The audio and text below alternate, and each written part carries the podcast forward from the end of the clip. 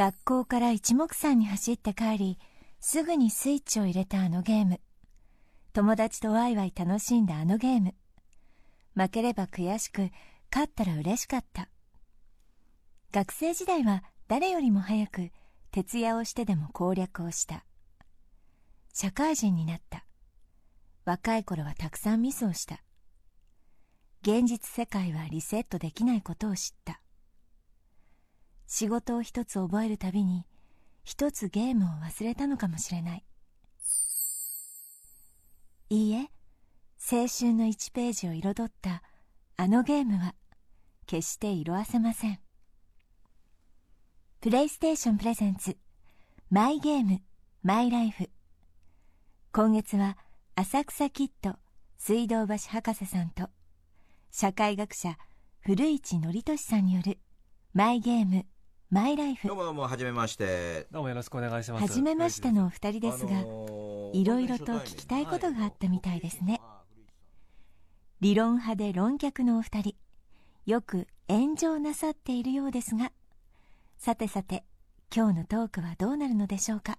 けど僕自身は古市さんの本をいくつか読んでいてあありがとうございます。特にあの保育園義務教育科という本に関しては何冊も買ってはい。ちょっと何冊も？何冊も買って配ってましたね。ほあ一番俺が言いたい保育園に対するえー政策的なことは一番これが簡略で分かってもらえるように書いてるんだなって思って、どう発言してもすごく、あのー誤解が広がる話なんですよね、はい。この話は。う、うん。だから一番整理されてる本だと思って配ってました、ありがとうございます。まあツイッターでも書いていただいてましたよね。お子さんがいらっしゃるんですよね。そうなんです。今、うん、中1小4小2ですね、はい。3人子供がいて。で本当のその保育園必要な時期はもう過ぎたぐらいの大きい子たち。そう僕もだからまさに独身で子供もいなくて、うん当事者じゃない人間が書くことにすごい意味があると思ったんですね、やっうん。うんぱりどうしてもその現に子供がいるお母さんとかが発言すると、うん。何か色がついちゃう。本当はおかしいんだけど、うん。誰が発言してもいいはずなんだけどなんか自分が子供いるからそう言ってんじゃないとかって思われちゃうんでうん。逆にだからそうじゃない僕みたいな人間が書く意味があるのかなってことは思いました、でこの本をすごく義務的に広めてる時に、はい。あの古市さんが小沢一郎事件が起きてですね そのラスボスにやられるみたいなね、じゃあそれを進めてる博士ってどういう人なの、はい。みたいなうん。バイアスがどんどんかかっていくっていうば博士も定期的に炎上してますよね。僕の場合はね炎上を通して暖を取ってる感じなんですよね、ほう暖を取ってる、ええ、だから常に自分で薪をくべるかのように炎上してるんですよ。で炎上したいんですか？どちらかというとそうなんですけど周りの人がそれはすごく応援してる人まで傷つけちゃうっていうことを言われて、ああじゃあちょっと自重しようかなまあ今日もプレイステーションプレゼンツの番組なのに任天堂の帽子をかぶってくるっていう、そうなんですよ。はい、ええ。喧嘩を売るようなことをなんかええ。毎日されてるんだなっていう、いや違うんですよそうやってね 爪痕を残すみたいなね。ラジオなのにそラれ意味ないじゃないですか。ないでしょ。え このこの辺がちょっと芸人的なところなんですよ。うん芸人だからこういうことをやりたいと、はい。でも社会学者なのに古市さんもそうやって爪痕を残したいと思って。僕別に残したいつもり全くないです別に。僕はだ旦那が別に取りたくなくて、ええ。たまたまそのフラッと行っちゃうことが、うん。たまにその炎上してしまう。炎上して巻き込ままずはおれちゃうっていう。二人にゲームとの出会いから聞いてみましたいやいや、あのーゲームの話でね、最初この番組の話があった時に、なんか相棒はすごくゲーマーとしての仕事もすそうですごくあるんで、よね。それで坂さんあんまりゲームされるイメージが正直なかったです。ただただ、やっぱり、その、スペースインベーダー1978年ですから、ちょうど僕の青春期にゲームが現れる。そうかちょうど16歳とかの頃ですかね。そうです一番最初はえ立ってましたけどね、ほえー縦型のおはい。置き方をしたスペースインベーダーで、それがテーブル型になり、えうあれはどこにあったんですか？家にはまだないんですよね。えないですね。喫茶店。にありましたね。じゃあ喫茶店のテーブル代わりにスペースインベーダーがあったってことですか？あってそれこそ100円玉を積み上げてほ僕16歳ぐらいでしたけどあ人っていうのは熱中するんだっていうのをあブームとかフィーバーみたいなものうをはい。経験した最初かもしれないですね。あれそれスペースインベーダーの熱狂知らない世代なんですね、そう全くそうスペースインベーダーその歴史的なものとしては知ってますけれども、うん。現物も見たことないですし、うん。あれの何が楽しかったってことがあんまり正直わからないっていう。僕はですね僕が初めてゲームしたのはまあ、あの生まれた頃にもファミコンもあったし、うん。でみんな周りもスーパーファミコン持ってたんですよ小学生ぐらいだと、うん。でスーパーファミコンは僕は買ってなくて、うん。僕はプレイステーションとセガサターンからゲームをちょうど買い始めましたちょうどね1990 85年生まれなんですね、はい。それだから小学校4年生ぐらいかな1994年にうん。これまでとは全く違うゲームが出るっていうんですごい世間が騒いでたんですよ。うんうん。プレイステーションとかセガサターンとか PCFX とかいろいろあったのかな、あの頃 3D 3DO とか。そこの中でうんプレステとセガサターンがまあとにかくすごいっていうんで、うんその2個をまあ買ってもらったんですね、うんうん。多分当時としては結構高くてまあ4万円とかしたと思うんですけど、うん。それを買ってもらってそのゲームをすごいやってましたねただリッジレーサーで僕すごい記憶に残ってるのはうん。当時まあ CD のそのロード時間が必要だっていうんで、うん。カードリッジよりも CD ってロード時間が長いんですよ、うんうんそのロード時間にリッジレーサーは多分インスペースインベーダー的なゲームを一番初めにやったんですよ。うんうんうん。ロード時間にね。そう本体を読み込んでる間に、うんうん。あのそのインベーダー的なゲームが急に始まるっていう、うん。ナムコだから。あらあらゲームの話に。火がついちゃったかなこの後さらに盛り上がっていきますよプレイステーションプレゼンツマイゲームマイライフ。この番組はできないことができるって最高だのプレイステーションの提供でお送りします。例えば僕らは手からビームを撃つことができる。空を自由に飛ぶことだってできる。好きなだけ車を持つこと。も神がかったシュートも。180キロの球を投げることも。僕らにできないことなんてない。僕らは想像力を爆発させて世界を救うことだってできるんだ。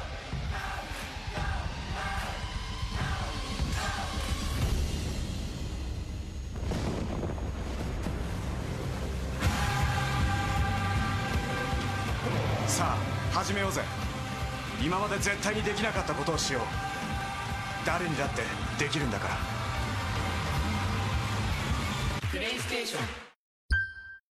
ついに3万円を切ったプレイステーション4は税抜き29,980円で好評販売中です。プレイステーションプレゼンツマイゲームマイライフ。今月は浅草キッドの水道橋博士と社会学者の古市憲寿によるマイゲームマイライフこの時間はお二人のゲームの思い出です。時間を割いてやってきたゲームハマったゲームは何だったのかな？さらにゲームとは何なのかという根源的な問題。ゲームの凄さに話が進んでいきます。あの僕が最も時間を割いたゲームって「桃太郎電鉄」なんですけどへそれ武志軍団のすごい若手の頃にあまりにもやりすぎていて、はい。井出らっきょさんの熊本が地元なんですけどからあのおじさんかなおばさんがいらっしゃったんですね。はい。でそこで初めて桃太郎電鉄をやって1週間一歩も東京に出て外に出なかった。それで最終的にに、ええ、1週間後に羽田で倒れたっていうね。いやあまりにもやりすぎて。でも東京に来たおかげで日本中回れてよかったわっていうが言ったっていうね。まあ確かに桃鉄でね日本中回れますもんね、あれで。しかも当時熊本には、はい。PC エンジンでしたけど、はい。こういう文化がないからで東京に来たらこんなことができるんだと思ってい一歩も外出せずに1週間 まあでも確かにゲームやり始めた人ってそうでしょうね。そうでだと思いますよ。僕もやっぱりゲームと出会って小学生の頃が一番ゲームをたくさんしてて、ん。本当に1日11時間とか12時間やってた時期もあって、うんあの僕子供の頃いろいろゲームハマったゲームたくさんあるんですけど、ムーンってゲームがすごい好きで、おうおうおう。プレイステーションなんですけど話には聞くんですけど、はい。まあ、結構今でも名作だっていうふうによく言われてるんですけど、うん。うん。まあ、主人公はうん RPG の世界に入り込んだ普通の男の子なんですね、うんうん。でそこの世界に入り込んでみると実は勇者とかがあんまり大したややつではなくて、うんだっていろんな家に勝手に入ってきて、うん。まあ、宝物とか勝手に持って行って、魔王をたた魔王と戦うんだってことを大義名分にやりたい放題やってるっていう、でも確かに RPG ってそうじゃないですか、うん。勝手にどこの家にも入り込んでいって、うん。宝箱開けて、うんなんか傍若無事に振る舞うっていう。だからそのあ既存の RPG を皮肉るようなゲームになってて、これがすごく新鮮で面白かったですね、うん。それを突き詰めて言えば人生そのものが自分のが RPG の主人公であるゲームをやってるっていう感覚になりません？確かに。だからこの最近僕昔ほどゲームやっってないんですけど、うん。それもしかしたら現実が RPG に近づいてるっていうか、うん。なんだろう結構報われてるからもしかしたらゲームしてないのかなと思って。それはねすごく僕の中にある感覚で。はい。だから僕はたけし軍団に入る前はずっと小説を読んでたんですね。はい。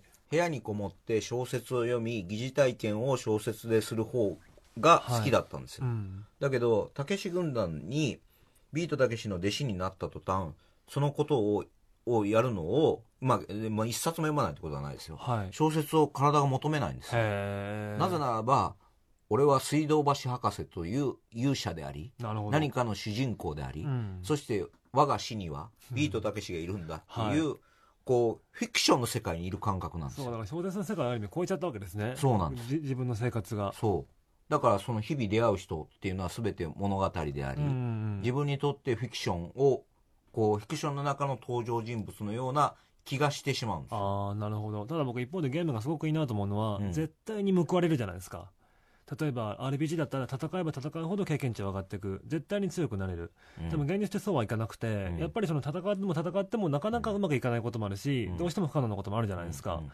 ゲームってこの絶対報われるっていうのがやっぱり快感の一個だなってことは思います。でもむ昔ねその社会っていうのはクソゲーだって。はいおっしゃってましたよあ書いてましたね。はい。そうそうそう。だからそのマニュアルがないチュートリアルがない、はい。そうレベルアップもほぼ行われない。そうですよね、うん。だから本当に初期設定にすごい左右されるっていううん。この現実世界ってそういうゲームじゃないですか。うん。もともとお金持ちに生まれる貧乏な家に生まれるうん。東京に生まれる生まれうん。る地方に生まれるとかで全く違うのに、うん。でもみんなそのレベルアップの経験値のバランスとかも全然めめちゃくちゃで、うん設定値がすごいおかしいんですよね、うん。誰でも報われるその本当のテレビゲームと違って、うん。この現実世界って報われないことばっかりだし、うん。だからそれって本当にクソゲーだなってことは。思俺が思うのは、うん。思ってることを言うとこう人生そのものはゲームであるならば,、はい。ならばクソゲーであればあるほど、うん。俺はこのクソゲーを劇的なゲームに変えてみせるっていうふうに思って生きてるんですよ。やりがいを持つんですよ、うんそれは芸人であるっていうことがはい。その設定なんですよね。うん。もともとどん底から始まるんだっていう、はい。まあ基本的な給与も人権もないようなところから始まって、まあ、そのストリップ小屋に修行に行くから、うん。だからそのバブルの全盛期にド貧乏を味わいながらそしてもうパワハラの極地みたいなあ昔はそうでしょうね。その世界でこうやっていくわけじゃないですか、はいそれはすごく僕の中の設定ではクソゲーですよ、でも確かにそのクソゲーを自分なりの楽しみ方見つけるっていうのは結構そのゲームでもそれありますよね、うん昔のデスクリムゾンっていうのかなすごいクソゲーで話題のゲームがあって でもそのゲームもすごいファンが多くてやっぱりパラメータとかめちゃくちゃなんだけど、うん。みんな自分なりの楽しみ方を見つけて、うん。そこの中で競い合うんですよ、うん。だからこの現実的クソゲーも楽しみ方見つけたらもしかしたらすごい面白いゲームになるかもしれないですよね。戦状っていうゲームはまさにクソゲーな クソゲー確かにあれも伝説のゲームですよね。ですよねだけどそういうクソゲーであることっていうことの認識の中で、はい。自分はこのクソゲーをクリアしていくんだっていう物語の主人公であるっていう設定をまずやってるんです。たけしの挑戦状はあれはその頃も水道橋博士はたけし軍団に入っていました。だから開発してるとこを見てましたよ。ほう。あれはクソゲーとして作ったんですか？クソゲーとして作ったというよりたけしさんそのものがゲームの設定っていうかゲームはどういうふうに作られるっていうことを、はい。例えば糸井重里さんがマザーを作ったことに比べると、うん。まるで知らないままに言ってた。それをこういわばその下下々のものははい。言うことを聞かなければならないっていうことで作っていったから、はい。だからああいう改作が生まれるんですよ でもそれは改作として、うん。今なお語り継がれあゲームの世界で埋もれてるものじゃないじゃないですか。はい。そのクソゲーの中の金字塔としてあるわけじゃないですか、うんうんだからそそういう意味っていうのは何何が行われたかっていうとたけしさんっていうあまりにも大きな存在に正しい意見はそのたけしさんが言ってるからこっちなんだっていうことでやらざるを得なかった。だからそうやって作品は生まれていくっていう、へえなるほど。平凡ではないものが生まれるってことですよね、でもだからゲームってでもクソゲーだと怒られる怒られるわけじゃないですか。だからさっき言ったように、はい。クソゲーを極めたら作品化しますよ、確かに。うん。クソゲーとはちょっと違うかもしれないですけれども博士がやったってその D の食卓シリーズっていうのも、はい。あれもちょっと不思議なゲームですよね。僕はそれは初めて RPG で最後までやったゲームだったので、はいだからその RPG をそれほどやりたいっていうのはなかったんだけど、うん飯野健二さん亡くなられたけど、飯野健二さんをゲストに迎えてお話しする。で、飯野健二さんは圧倒的なたけしさんの大ファンだったんあ、そうなんですか。そうなんです。だから、その世界観を自分の中では、たけしさんとお会いするゲストを迎えるのに、世界自体を知りたいと思って始めて、はい。そのままのめり込んだ、初めて RPG で最後までいったゲームでしたね。あれも世界観がすごい独特ですよね。いきなりなんかその、え2だからあれは舞台は、えー雪の中でした雪の中ですよね。ええでいきなりなんかモンスターが襲ってきたりとかす。えあれもその、あれもそうか。あ、でもあれはそうか。プレステからドリームキャストになったゲームでしたっけあれは。もしかしたら。えかな？違うかな。でね、もう、もうネタバレになってもいい,、うんいいんだと思うけども、かなり昔の話だからね。ごめんね、ありがとうっていうのは最後のセリフなんですよ。うん。で、それは花火のセリフの引用なんですよ、最後。だから、ビートたけしオマージュだったんですよ。ああ、そうなんだ。そんなこと全然僕知らずにゲームしてました。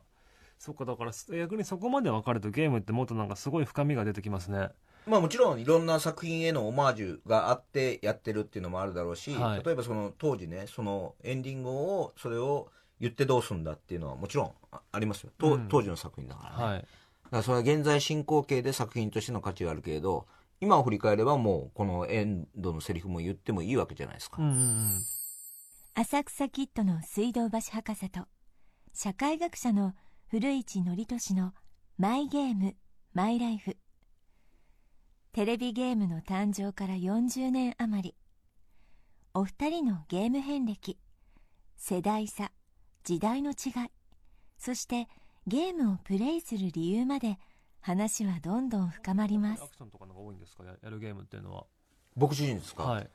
うーん、あの、あれ、一番最初はね、や野球ゲームはははまりましたね。うちの相棒と一緒に、はい。えー、ファミスタ。ファミスタ。ああ、あファミりました、ね。スタで、はい。で、やってて、本当にコンビ解散の危機になりましたね。どういうことですか？コンビ解散って。えっとね、本当に本気でやってんですよ。それで、まあまあ、本気でこうやりながら、ね。本気でゲームをしていた。そうはい。それで、ある日、えー、北ヘフ、北別府、北ヘフですよね。はい。うん、北ヘフ、北フェフに完全試合やられたんですよ。うん。それがあまりにもショックでね。はい。完全試合ですよ。一本もヒット打てなかったんですよ。で、それで本当怒り狂ったんですか？うん、なんかすんごい、あれですね、あの、コンビ間が仲悪くなったことあります。なるほど。す、すごくないですか？このゲームへの執念。おそんなハマり方しませんでした？で僕やっぱり博士と全然違っててアクションゲームとかがすごい好きなんですよ、うんうん。だから子供の頃はそのバーチャファイターとか、うん鉄拳シリーズとうんか、うん。そのあのやっぱりその場でなんかすぐうん勝ち負け分かるようなゲームとか、うんあとジャンピングフラッシュっていうそのアクションゲームがプレステであったんですけど、そういうアクションゲームとか、でも、俺ね、割とそれね、強弱が早くついちゃって、はい。あの、自分が弱いっていうのが分かっちゃうんですよね。あー。でもそれを少しずつその練習していけばうまくなる,、まあもちろんなもちろんじゃないですか。ええ。バーチャファイター2は相当練習しましたよ。ほそれでもう何回もね、その動かし方を上手い人に来てもらって、う、うん、それ練習しながら。やっぱりすごいですね。やっぱりなんかその極めたいって思いがすごい強いんでしょうね。うん、まあ負けたくないって気持ちが強いんでしょう、ね、あーでもそのそこれをそうなってくると高橋名人的な指のテクニックになっていくじゃないですか。はい。運動神経とかっていう運動神はい経であり、なんていうのかな。バイブレーションを起こす指のこの速さみたいな、はい。そんなテクニックになってきてるから。それになるともうもうやめましたね。ああ。でもなんかバーチャファイター2とか当時はそのセガサターンの,、まああのゲーム機の能力的にうん。完全再現はできてなかったんですけど最近そのプレイステーションのアーカイブに入ってるバーチャファイター2とかだと、うん。まあ本当にゲームセンターになったのと同じバージョンが今できるんで、逆にその子供の頃、うんちゃんとした形でできなかったゲームを今そのゲームのアーカイブした形でできるのはすごい楽しいですねそう。バーチャファイターはあの初めてに近く、はほぼ初めてこのポリゴンで 3D で奥行きのあるゲーム対戦ができるってことですごい一世を風靡して、その姿に鉄拳も出てきて、うんうんうん。そうかこの後に鉄拳ね。そうです。だからこの頃ちょうどまあ 2D 中心だったゲーム世界が 3D になったっていうことで話題になりましたね、プレイステーション的にはどんなゲームやりました？ああ僕ねあと電車で GO ありましたね。電車で GO そのゲームセンターで初め流行ってでプレステに移植されてその電車の運転台型コントローラーも発売されて電車で GO はすごいやってましたね。あとね電車で GO みたいなババスあの電車で GO みたいなゲームで東京バスガイドってゲームがあってバスを運転できるゲームがあるんですよ。実際の都営バスの路線を3路線ぐらい再現されていてそのバスの路線の運転手になりきるっていう。だからレだからレースゲームに近いんだけどスピード出したら失格だしそのテール上で止まなきゃいけないしやたらちんたらちんたら走るゲームなんですけどそれはすごい面白かったですね。あれはなぜ男子くすぐるんでしょうね。あー鉄道系のことなんですけどね。乗り物とか。でもなんか2個の派閥に分かりませんか？そのヒーローものが好きな子供たちと、うん。鉄道とかその乗り物系に行く子供たちっていうなんか2派に分かれる気がしていて。うん。で賢い人は鉄道とかに行って、ちょっと賢くない人はヒーローものに行くっていうなんか気がしてるんですそれけど、もちょっと偏見 まあまあ偏見ですけどね、うん。あとはクラッシュバンディクも僕すごいやってましたね。アクションゲームなんですけど、あのまあプレステのまあ 3D の機能を生かしてその奥にどんどん進んでいったりとか、うん。横スクロールじゃなくてその 3D の空間を使ったクラッシュバンディクっていうゲームはすごい僕やってましたね。桃桃鉄もプレイステーションで出てるプレステでも出てますよね、はい桃鉄もねあれですよ。もう結構あれいろんな桃桃太郎電鉄に浅草キッドは出たりしてるんですよ。あそうなんですか、ええ。えー、どういう感じで出てくるんですか？なんか漫才師の設定で出たり。設定っていうかその本当のことじゃないですか。ええ。とかね。うちなんかハエ取り紙の会社って出てくるんですよ岡山に。はいはい。あったら、それ俺の実家なんですよ。へえ実家っていうか俺の親戚がやってる会社なんですよ、はいそれが桃鉄に出てくるんですね。出てくるんですよ。えー、すごいすごいいいあ俺俺んちですよこれっつって、あでもでもも本当桃鉄で日本の地理学んだってこともすごい多いはずですよね。これはもうクイズ番組なんかではい。もうなんですかね。どどこの名産とかあったら、うん。ほぼもう桃鉄の知識だけでも 圧倒しましたよ。確かに。だってなんだっけな。あのー徳島のタオルとかね、うんうんうん。あんなのもあタオル工場ってパッと出てきますね。まあでも確かにだから桃鉄やったからそう子供の頃僕桃鉄やってない派だったんですけど、その社会の時間にその日本の都道府県のことを教えられるじゃないですか。そのうん場場所とかをどこみたいな、うん。でも桃鉄やってる子はもう全部分かってるんですよ。わかりますよ。そう都道府県の1ぐらいも簡単に、うん。だから桃鉄って本当だから日本特産品とかね全てわかそうそうそうそうそう。どこでお安倍川餅はどこだとかね。そうだから普通の子は勉強として覚えなきゃいけないことを、うん。なぜかゲームとして先に覚えてるってね。そうなんあれはすごいですよね、うんいやいや、うん、あのああれもいろいろやりました。オールスタープロレスリングとかやりましたね。あうん、オールスタープロレスリングとかてかまたプロレスゲームもいろいろあるんですけど、はい。またそのプロレスの歴史って知ってます？例えばその SWS とかっていうのがはい。ものすごく大きなメ、えーメガネスーパーがね、入ってきた時にいろいろな団体の壁を破ってお金でこう選手を連れてくるんですけど、はい、そういう的なオールスタープロレスリングっていうのは、うん。あこの団体とこの団体と普通戦えない人が戦ってるんだっていうのがどんどん実現していくんですよ、だそれはすごくハマりましたね。やっぱりプロレスが好きでそれをゲームで再現したってことが一番良かったんですかね。あのねあのーあこれオールスタープロレスリングは参加選手が新日本とジャンボ鶴田と力道山に限られたんですようんこれ多分ジャンボ鶴田と力道山はけ何かの権利がやっぱ OK だったんでしょうね。そうそうそう。あのー本当はダメなんですよ本当はダメっていうのは。えージャンボ鶴田はその新日本プロレスの対抗団体。にああなるほど全日本プロレス。実際は絶対実現不可能な試合ってことですね。試合が。そうなんですよ。その時にそうそうそう。あのー佐久間明さんに聞いたんですけど、はい。佐久間さんってベベイスターズの大ファンだから、はい。野球ゲームとかも絶対作りたいでしょっていうのを聞いたんだけど、はい。やっぱそのゲームを作る開発者っていうのはそのジャジャンルのもう本当にものすごい詳しいんですって。ああの例えば野球をのゲームを作ってる人は野球評論家以上に野球について詳しくなっているという。そのデデータベースも全部作あるわけだから。そうかそうかそうか。そうそうそう。非常にこれも面白い話でしたね、それあれ野球もそうだしサッカーもそうだろうしあと k 1なんかもすごいやりましたよ。やっぱりスポーツゲーム結構お好きなんですねやりました。あともう今ついていってないけど日米韓プロ野球ファイナルリーグっていうのをシナリオをダンカンさんが書いてうん。かなりそれもあれですね。その当時のプロ野球の選手が全員集まって、うんうんうん。その作りましたっていうのとか出ましたね。実際スポーツ自体も好きなんですか？もともと。僕ですか、はい。これゲームとすごく関連するんですけど、はい。ぼ我々がファミリースタジアムやってた時に、たけし、とのたけしさんがね、いうか、お前ら、お前らなんでゲームやるんだって聞くんうですよ。んいうか、野球が好きなら野球やればいいんじゃないか。で、そういうことを、たけしさんは言う、言う、言うけど、はいとはいえ、たけしさんは、年間100試合以上その頃やってたんですよ。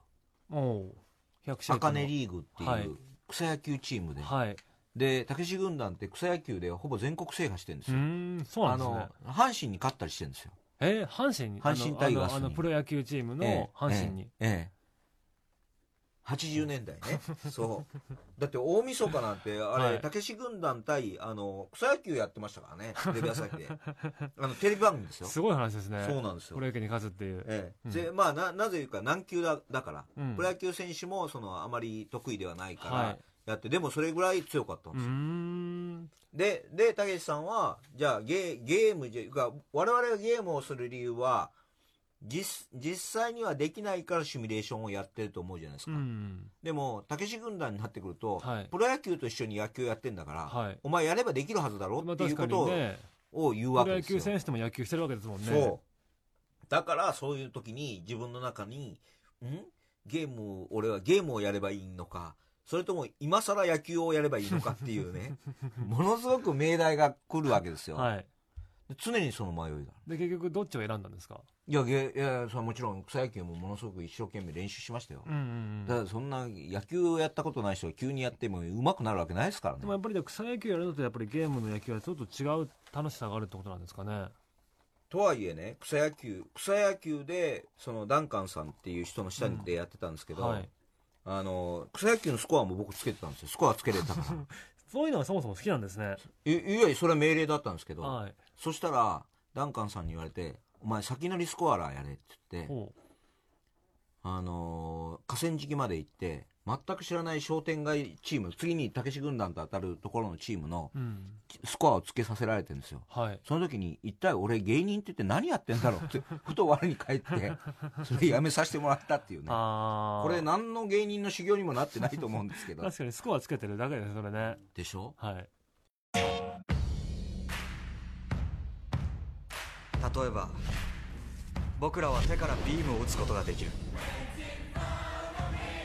空を自由に飛ぶことだってできる。好きなだけ車を持つこと。も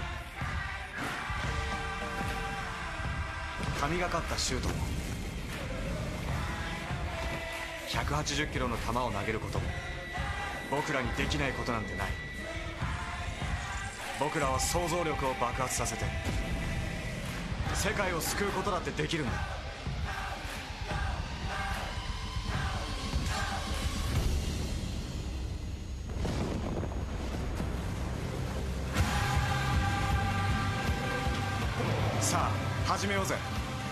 今まで絶対にできなかったことをしよう。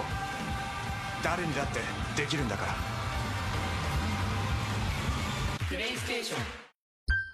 ついに3万円を切ったプレイステーション4は税抜き2万9980円で好評販売中です